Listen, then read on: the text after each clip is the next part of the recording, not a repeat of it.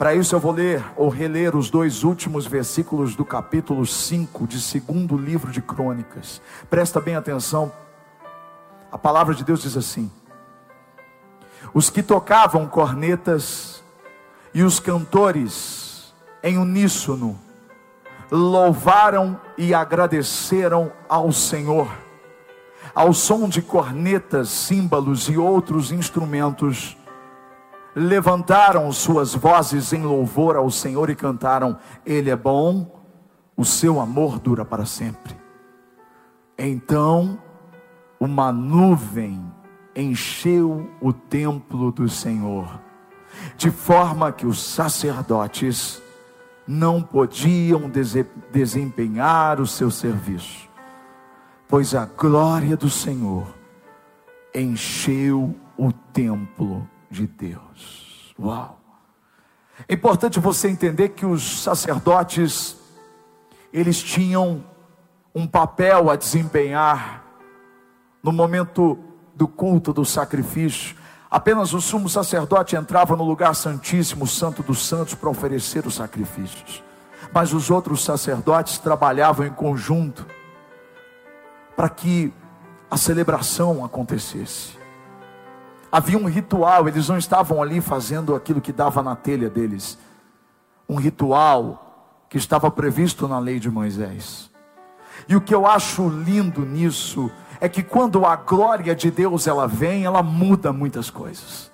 A glória de Deus muda o cenário, muda a atmosfera, muda tudo. A primeira coisa que a glória de Deus mudou nesse cenário que nós lemos, a glória de Deus mudou a programação dos homens. Guarda o que eu vou dizer. A glória de Deus muda a programação dos homens. A nuvem encheu o templo e todos os protocolos eles foram quebrados. Eu amo quando Deus quebra protocolos humanos. A glória de Deus, ela mudou o cronograma, porque ela interfere na agenda da terra.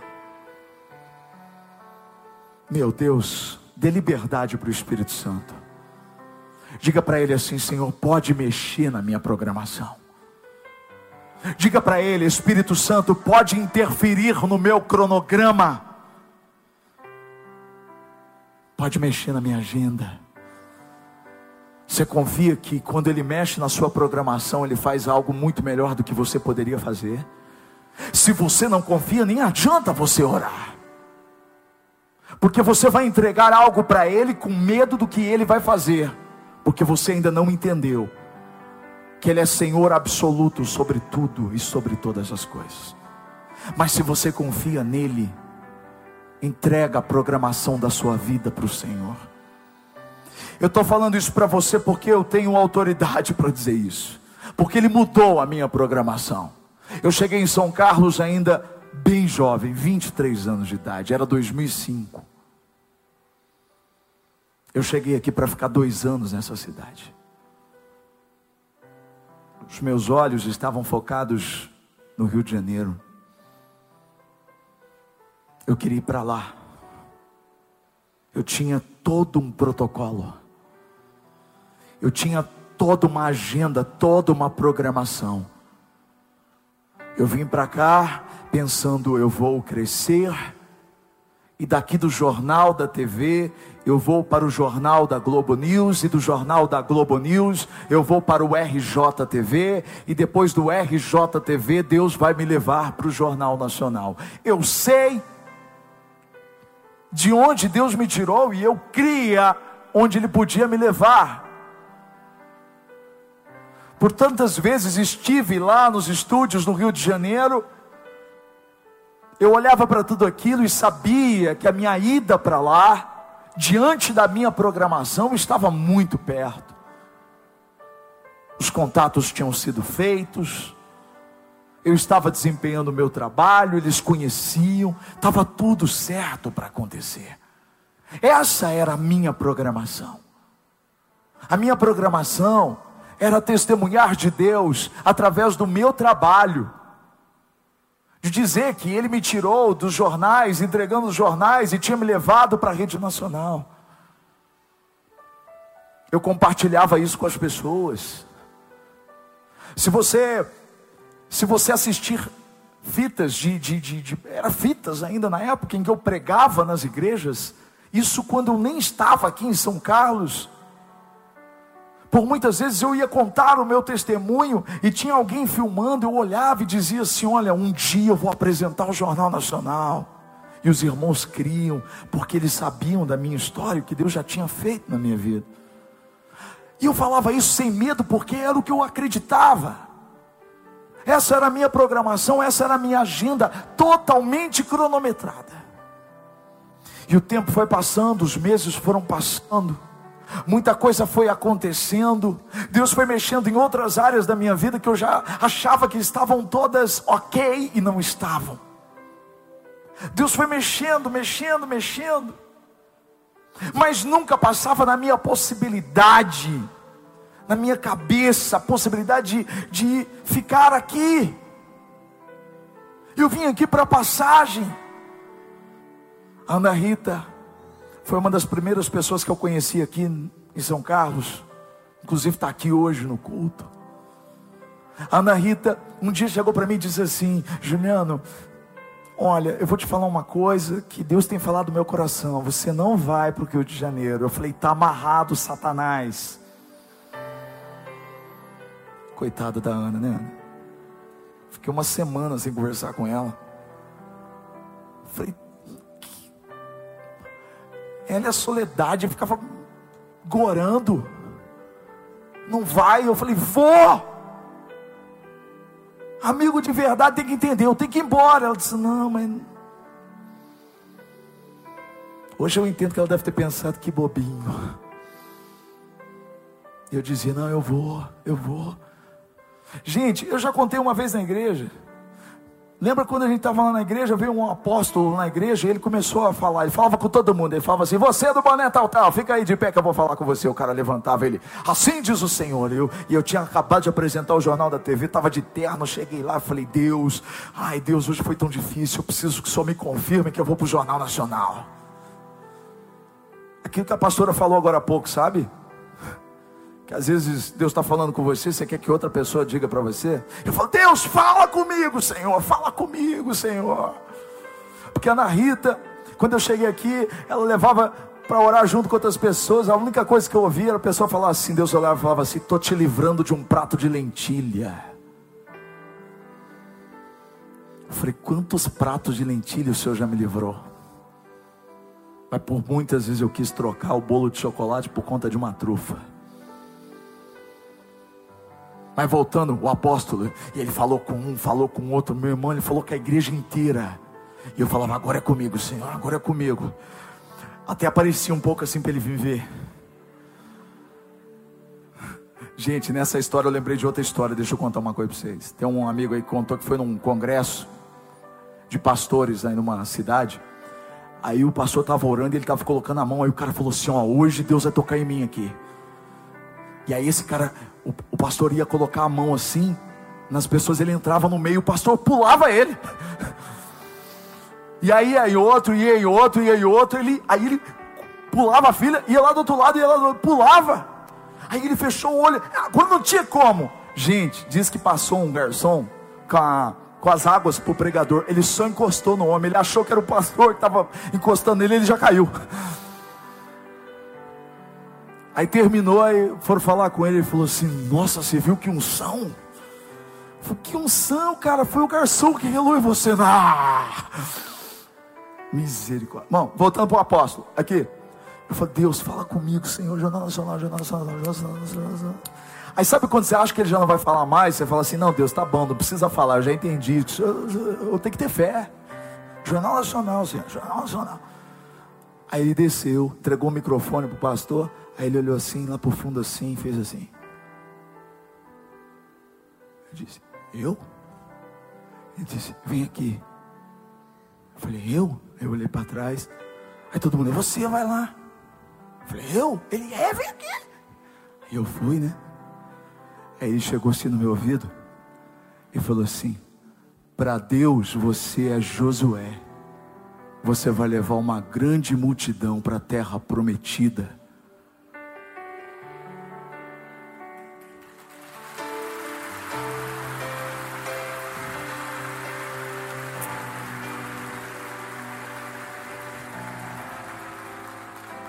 Eu olhei para ele e falei: É que eu vou apresentar o Jornal Nacional.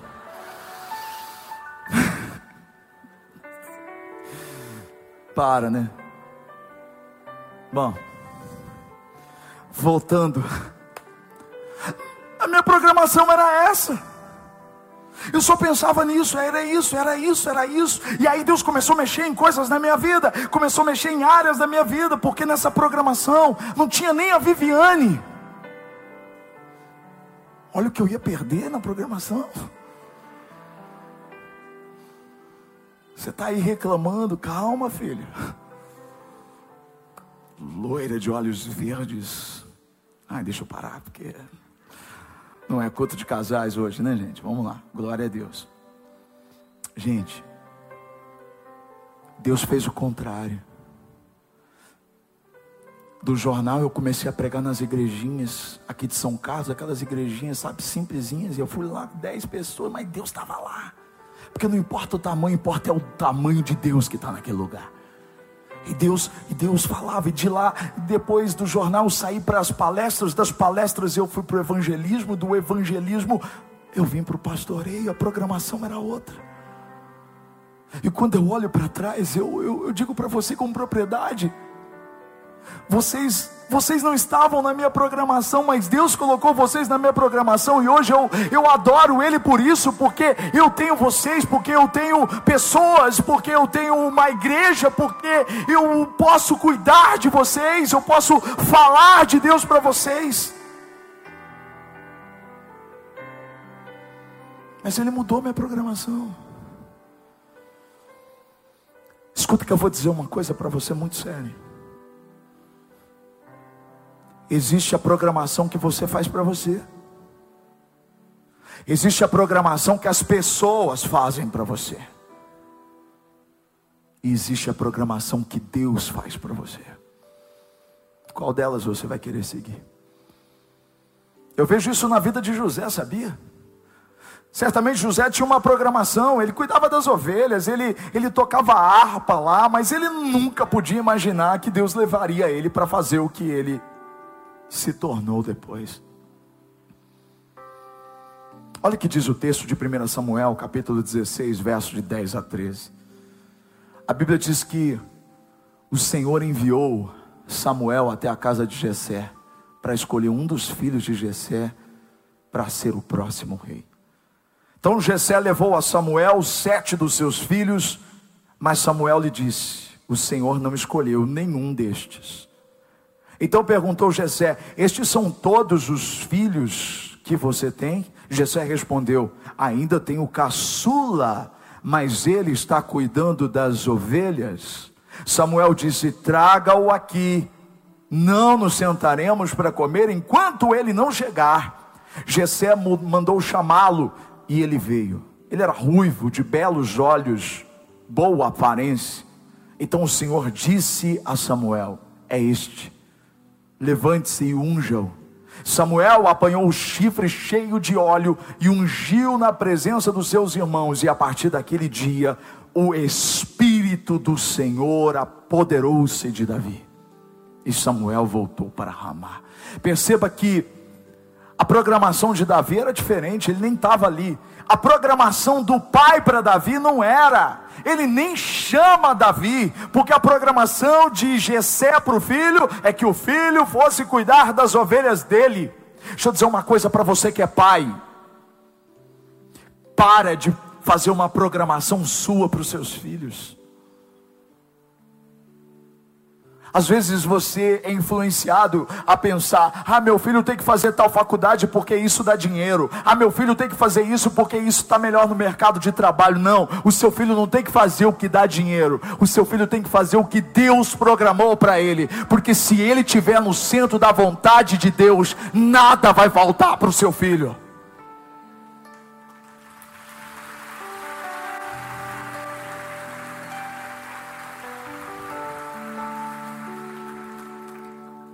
Palavra de Deus diz que no momento em que Davi foi ungido,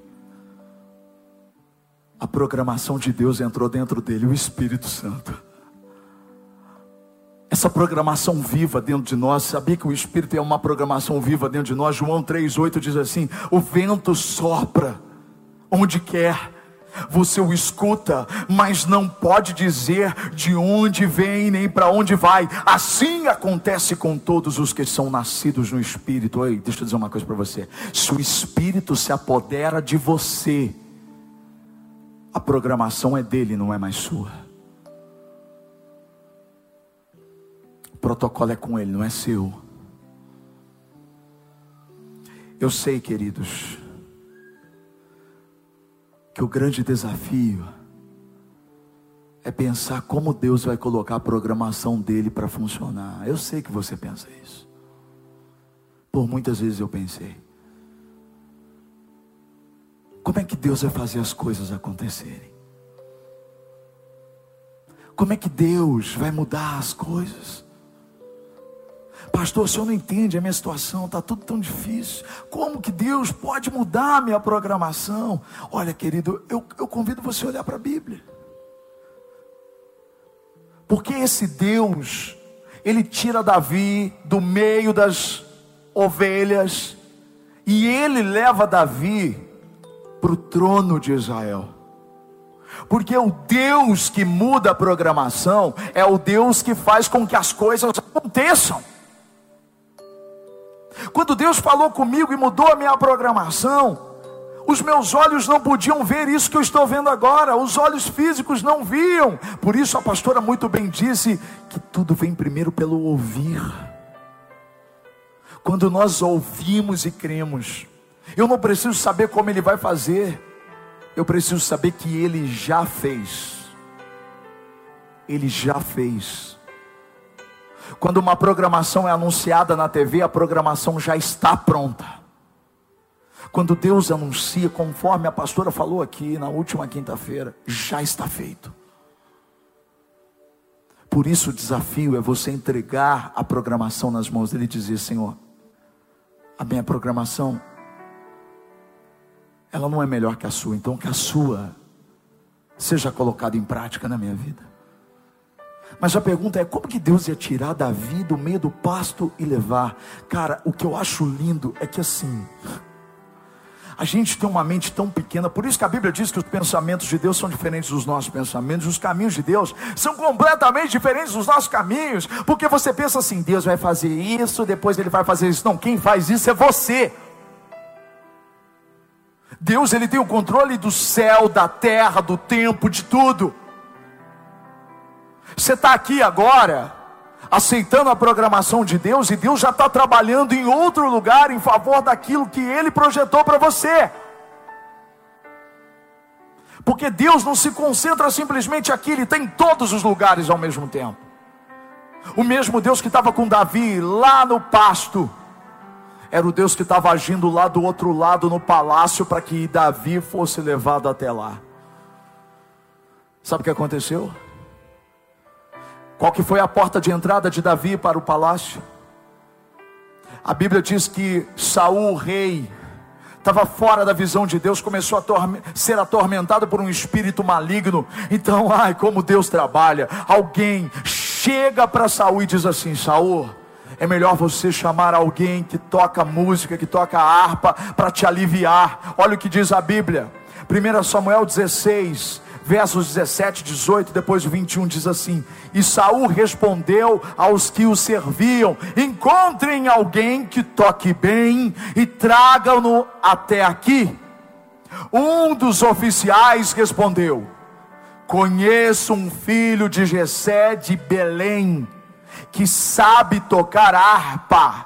Ele é um guerreiro valente, sabe falar bem, tem boa aparência e o Senhor está com ele. Davi apresentou-se a Saul e passou a trabalhar para ele. Saul gostou muito dele. Davi tornou-se escudeiro de Saul. Uau! Olha aqui para mim. O que eu acho lindo é que enquanto Davi estava sem saber nada lá no, lá no, no pasto, cuidando das ovelhas, tinha uma necessidade acontecendo do outro lado e Deus estava soprando o nome dele. Ah, você não entende isso. Quando a programação é de Deus, você está aqui adorando Ele, Ele está fazendo coisas acontecerem do outro lado para a sua programação dessa semana, do mês, do ano, da sua vida inteira. Davi não precisou ir lá no palácio, bater palma lá e dizer: Ó, oh, é o seguinte, eu tenho unção, eu fui ungido rei, mas eh, agora eu vim aqui para ver se tem alguma oportunidade aqui para mim. Sabe por quê? Porque quando você está no centro da vontade de Deus e a programação da sua vida está nas mãos dele, você não precisa correr atrás da bênção, é a bênção que vai correr atrás de você.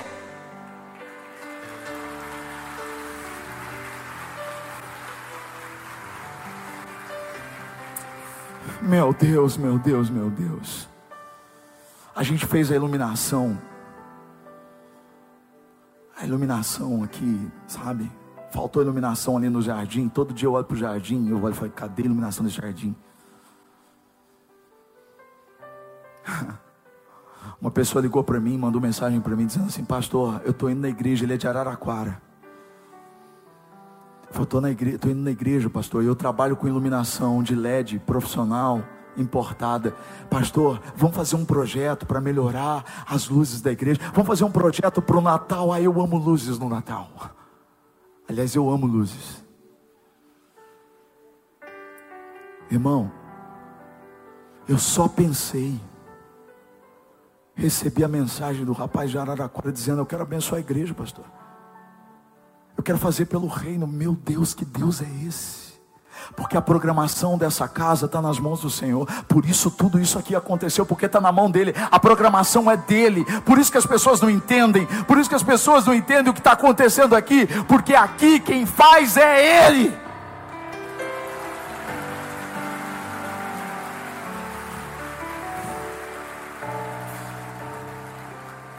Davi não mandou currículo para o palácio, mas Deus mandou. Já aconteceu isso com você? Quantas pessoas já me procuraram aqui na igreja dizendo assim, pastor, eu nunca mandei currículo para a empresa, a empresa me chamou. Ai, Deus. Porque Deus sempre levanta alguém para lembrar de você.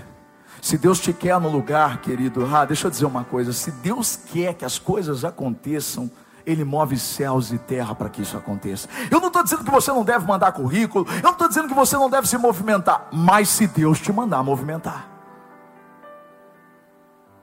Se ele não mandar, é ele quem faz. E ele faz. Traga alguém.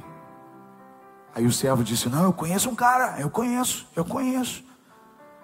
Ele sabe tocar bem, ele começa a listar as qualidades, as virtudes. Ó, ele é um guerreiro, ele sabe falar bem, ele tem boa aparência, mas essa aqui é a, a, a última e a melhor de todas. Ele diz assim: o Senhor está com ele. Essa é a melhor virtude que você deve ter. Se Deus estiver com você, o resto é consequência. Se a glória de Deus estiver sobre você, as portas são abertas. Eu sei que a família de Davi não conseguiu ver a, glória de Deus na vida dele. Às vezes você está conhecendo Jesus agora, você está vindo para a igreja agora, você está com uma fome, com uma sede, você fala, eu quero morar aqui, Senhor, eu quero essa palavra, eu quero ficar aqui. E é tão bom, né? Eu também penso isso. Eu me converti aos 17 anos e eu quero morar aqui. Você não tem ideia, eu deito aqui nesse negócio aqui. Eu rolo aqui, falo com Deus. É bom demais, eu amo a casa dele, eu amo, eu amo, eu amo, eu amo. Mas às vezes você fica triste porque as pessoas ainda não estão vendo Deus na sua vida, principalmente da sua família. A minha mãe também dizia: lá vai o crentinho louco. Eu dizia para ela: um dia você vai ficar louca também. E ficou. Fica tranquilo. Um dia essas pessoas vão enxergar Deus na sua vida, mas enquanto elas não enxergam, Deus levanta a gente na fila do supermercado para enxergar Deus em você. Deus levanta a gente na rua Deus me levanta para dizer: Eu vejo Deus na sua vida porque você está aqui hoje. Isso é algo sobrenatural. O Senhor te trouxe aqui. Houve uma guerra para você não estar tá aqui, mas você está aqui hoje. E Davi entra pela porta da frente. Porque a glória estava com ele. Deus mudou toda a programação. A segunda coisa que eu aprendo com esse texto é que a glória de Deus, ela muda o foco das atenções. Porque quando a nuvem encheu o templo de forma que os sacerdotes não puderam desempenhar o seu serviço. Ou seja, os sacerdotes não eram o destaque, mas era a glória de Deus. É isso que precisa ficar claro aqui. Sabe por quê? Deus, você sente Deus aqui nesse lugar, porque é Ele, é a glória dele, não é o pastor, não é a pastora, não é o grupo de louvor. Eu não posso resolver os teus problemas, mas tem alguém aqui que já está resolvendo um por um dos seus problemas. O nome dele é Jesus. Então a glória é dele, a glória é dele, é dele, é somente dele. É ele que tem que brilhar aqui. Porque quando a glória chega, os sacerdotes têm que sair, porque é Deus que estava ali.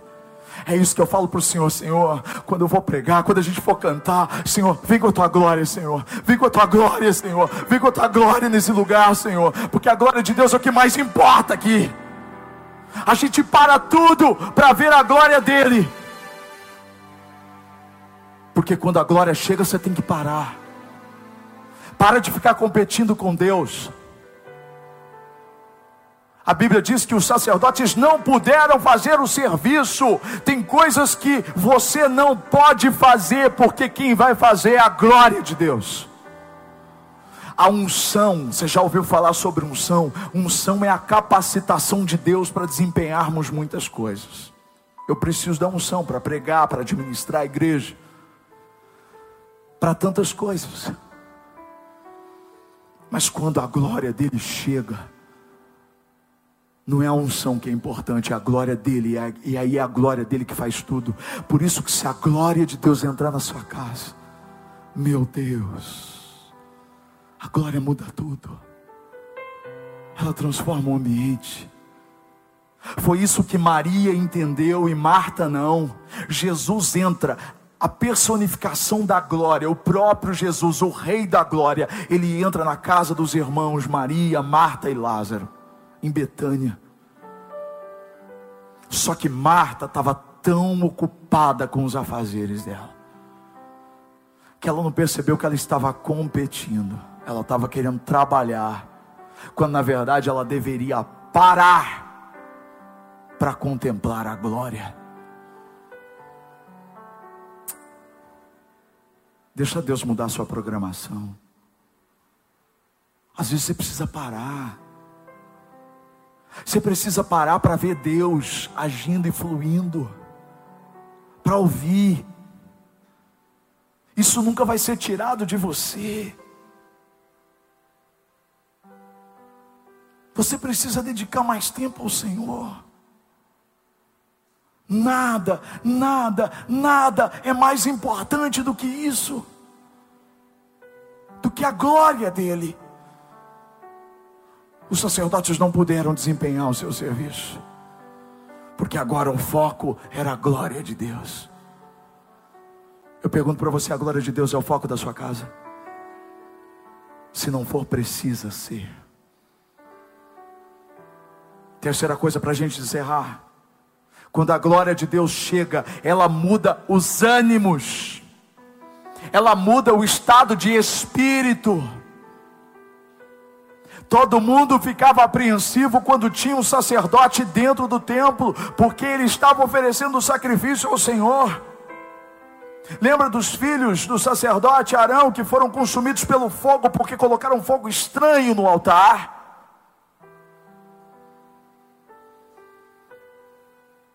Todos ficavam apreensivos, mas quando a fumaça veio, quando a fumaça entrou, quando a glória de Deus entrou naquele lugar, os ânimos mudaram. Porque a glória de Deus muda a atmosfera. Sabe quando está tudo pesado, o que precisa é a glória chegar, porque é quando a glória chega, tudo fica leve. Quando a glória chega, a gritaria tem que sumir. Então, se tem gritaria na tua casa, se tem confusão na sua casa, é porque está faltando a glória. Você precisa chamar a glória de Deus para sua casa. A glória de Deus tira o nosso medo. A glória de Deus nos acalma, tira a nossa ansiedade, porque nada mais importa. É a glória dele, é a presença dele. A glória de Deus muda o ânimo. Isso é tão forte. Quinta-feira passada, eu recebi uma mensagem de uma pessoa que estava no culto. Ela disse, pastor, ela mandou mensagem na, na sexta-feira de manhã. Diz, pastor, a palavra de ontem. Ai, pastora, como Deus falou comigo. Eu estava a ponto de desistir de tudo, de largar com tudo, mas eu acordei diferente. Eu acordei com força. Eu acordei com ânimo. Porque é isso que faz a diferença entre a palavra de autoajuda e a palavra do alto. Porque a palavra de Deus, ela não simplesmente te encoraja, mas ela te dá força, ela muda o seu estado de espírito, ela devolve a você tudo que você precisa para não deixar o caminho certo. Ela diz, pastor, eu me sinto renovada, eu voltei para o foco. Uau! Esse é o poder da palavra, da glória de Deus. A glória de Deus, ela muda tudo. Jesus estragou três velórios. Ele chega em Betânia e Lázaro estava morto quatro dias dentro de um sepulcro, todo mundo chorando. E quando Jesus chega, a glória dele chega. Ele manda abrir o sepulcro. O sepulcro foi aberto, ele chama Lázaro e Lázaro sai para fora. Entendo o que eu estou dizendo, querido, isso é muito forte. Ele muda, ele muda a atmosfera, ele muda, ele muda a atmosfera. Ele, ele entrou, ele entrou no velório e mudou o pranto em alegria. Lembra de Jairo? A Bíblia diz que Jairo era o chefe da sinagoga. E Jairo foi até Jesus porque a filha dele estava muito mal, a filha dele estava doente. E ele chega para Jesus e diz: A minha filha está doente, Senhor. Vamos comigo para casa, Senhor. E Jesus vai com ele, mas no meio do caminho chega uma mulher que tinha um fluxo de sangue, ela tinha uma hemorragia por 12 anos, ela toca em Jesus, e aí vira aquele alvoroço. Eu não sei você, mas eu no lugar de Jairo talvez pensasse: Poxa, ah não, Senhor, agora não, e agora? Vai ser tarde. Por quê? Porque a nossa visão está tão limitada ao que nós vemos agora. Jesus controla tudo, a glória dele controla o tempo. E aí, não bastando isso, chegaram pessoas da casa dele e disseram: Olha, não adianta mais importunar o mestre. Sua filha morreu, Jairo. A notícia era verdadeira, aquela notícia ruim era verdadeira. Às vezes a notícia ruim que recebemos é até verdadeira. Mas aí a gente tem uma escolha: a gente vai ouvir a notícia ruim ou a gente vai ouvir Jesus. Jesus olha para Jairo e diz assim: Não tenha medo, tenha fé. Não tenha medo, tenha fé. Eu fico pensando se Jairo tivesse ali naquele momento pensado, não, eu vou deixar Jesus aqui, já não adianta mais. Querido, deixa eu dizer uma coisa para você, tem tudo conspirando para você não levar Jesus para sua casa. Mas se você insistir em levar Jesus para casa como Jairo fez, ah, meu querido, é garantia de que as coisas vão mudar, não importa como elas estão lá.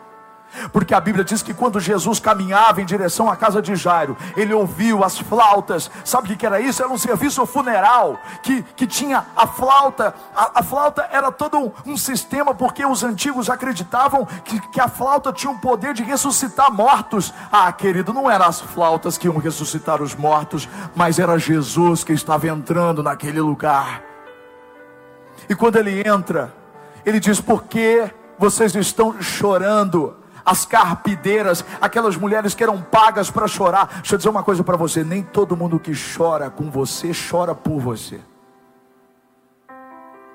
Elas estavam lucrando para chorar. E a Bíblia diz que Jesus expulsou todo mundo. O que é legal da programação de Deus quando você entrega a sua programação para Ele, que Ele tira da sua vida as pessoas que precisam sair da sua vida. Aquelas pessoas, elas estavam prontas para enterrar o tesouro de Jairo. Tem muita gente querendo enterrar as coisas que Deus te deu. Mas quando você leva Jesus para casa, os coveiros são frustrados. Jesus expulsa todos eles. Eu amo essa parte. Vazem daqui. Vão embora. E Jesus entra com quem tinha fé com ele, quem acreditava no que ele podia fazer. Ele entra naquele, naquela casa e ele entra no quarto e ele diz para aquela menina: Talita, come, levanta, menina. A glória de Deus restabeleceu a alegria naquela casa. É essa glória de Deus que vai restabelecer o que está morto dentro da sua casa, querido. O que está morto na sua vida. Eu te digo uma coisa: se você levar a glória de Deus, os ânimos vão mudar. Jesus encontra, ele está acompanhado de uma multidão. Ele entra numa cidade e ele encontra uma outra multidão vindo ao contrário. A multidão estava indo para o cemitério, porque na época os cemitérios ficavam fora da cidade. E a multidão que acompanhava Jesus estava entrando na cidade. E de repente essa multidão encontra outra multidão vivendo sentimentos opostos. A multidão que estava com Jesus estava crendo porque estava vendo muitos milagres. Era uma multidão entusiasmada, mas do outro lado tinha uma multidão que estava chorando porque havia um menino morto, filho de uma viúva Dá para você pensar a história trágica, porque quando alguém perde o marido e se torna viúva, o filho cuida, mas agora ela até perdeu o filho. E eu fico imaginando aquela viúva indo para enterrar o seu filho. E a Bíblia diz que Jesus olha, a glória encontrou essa mulher. Meu Deus do céu, quando a glória te encontra, tudo muda. Jesus olhou para aquela mulher, ele se compadeceu dela. E ele foi até ela, e ele relou no caixão, ele tocou no caixão. E a Bíblia diz que o menino que estava morto ressuscitou. Talvez você chegou aqui hoje. Pode aplaudir o Senhor, pode aplaudir.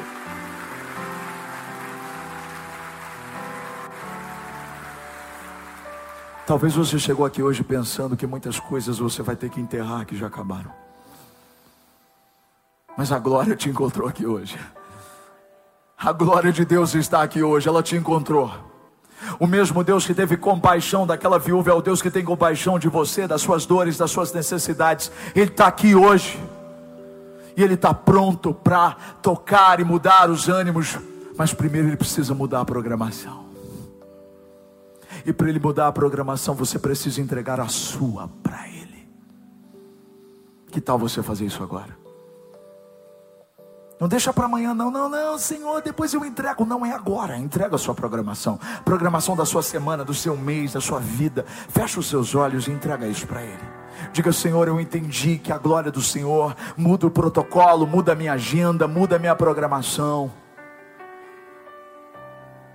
Então eu estou aqui, Senhor, para reconhecer, para parar, para contemplar a tua glória, porque a tua glória é o foco agora na minha vida. Nós entregamos nas tuas mãos a nossa programação.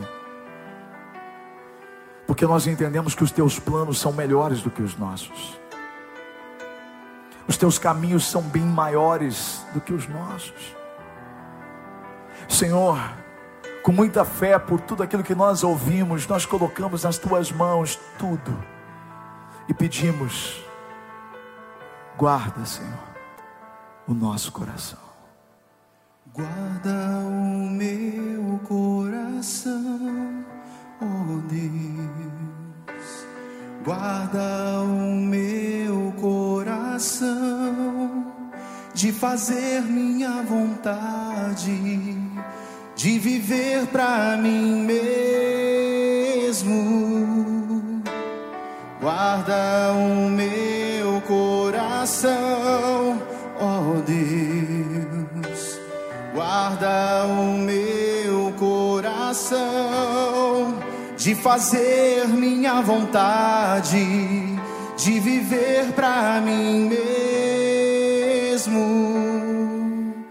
Quão insondáveis são os teus caminhos, inescrutáveis são os teus juízos.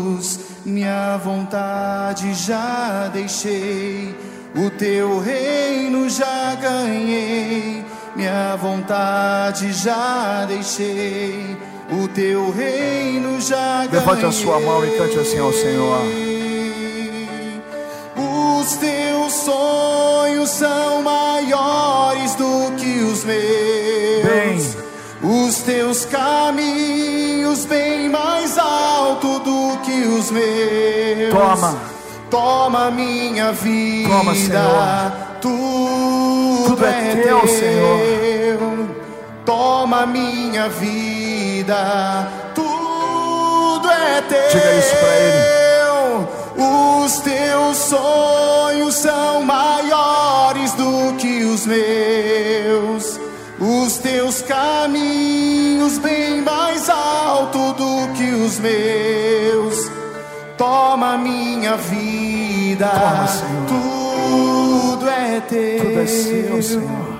Toma minha vida. Tudo é teu. Você vai para sua rede social hoje, vai compartilhar ou vai escrever a seguinte frase: Deus tem um novo tempo para mim. A programação da minha vida está nas mãos dele. Que o grande amor do Pai, a graça do Filho Jesus Cristo e a comunhão com o Espírito Santo da verdade seja sobre você, sobre a tua casa, hoje e para todos sempre. Amém. Você vai aguardar no seu lugar até você receber a orientação para sair sem aglomeração. Amo vocês, uma semana incrível. Deus abençoe.